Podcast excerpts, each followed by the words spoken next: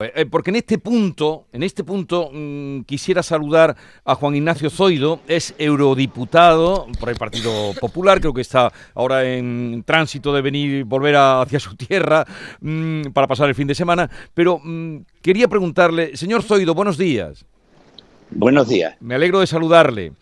Encantado, don Jesús, de estar con usted y con los tertulianos, a, a los que le acabo de escuchar unos razonamientos totalmente acertados.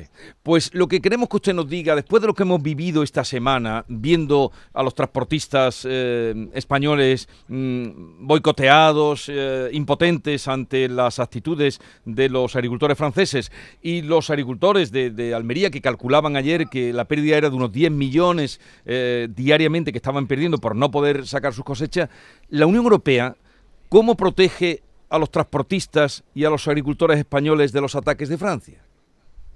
Pues mire, en primer lugar, don Jesús, le quiero decir que los asaltos a los camiones y el saqueo de los productos agroalimentarios españoles es una cuestión que la Unión Europea mira con muchísima preocupación.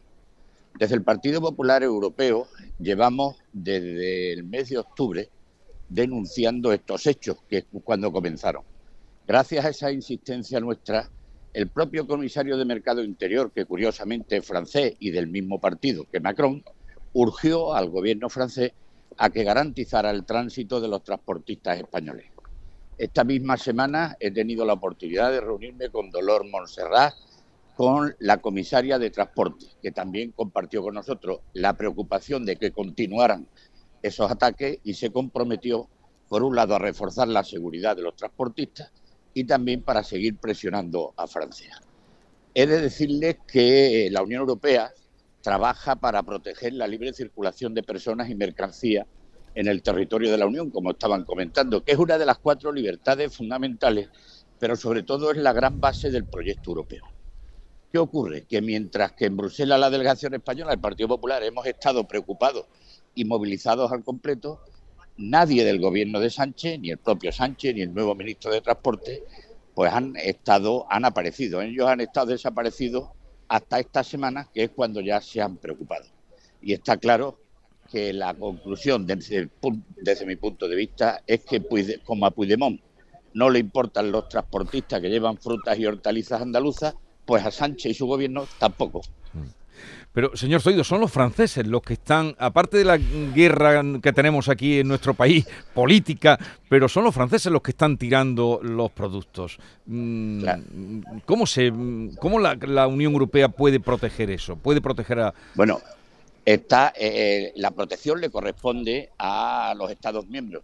Por eso lo que hay que hacer es exigir de la, de la Comisión Europea que requiera al Estado miembro que cumpla con la obligación que tiene de protegerlo. Pero a nivel bilateral, el presidente de gobierno, sus ministros del ramo, tienen que estar completamente en contacto con ellos para impedir que esto pueda pasar y que totalmente queden impunes estos ataques no solo al libre tránsito, sino también a las propias mercancías que traen. Y ellos no lo están haciendo. Eso es lo lamentable. ¿no? Entonces, ellos son los responsables únicos de que esto no se le haya puesto fin. Porque competencia desleal no está ahí, porque estamos, no hay. Estamos dentro de un mercado que es único y las reglas del juego son iguales para todos. Ahora, si somos más competitivos, si nuestros productos son de mayor calidad, lo que no pueden venir es a descalificarlos, sea la ministra anterior o sea el que sea. Descalificaciones ninguna. Y respuestas enérgicas tienen que ser todas. No podemos ser menos que los franceses. Y porque el señor Macron se crea que puede hacer y deshacer, pues el presidente Sánchez tiene que estar para impedirle que lo haga. Bueno, eh, Juan Ignacio Zodio, gracias por atendernos. Un saludo desde su tierra, desde Andalucía y mm, hasta la próxima.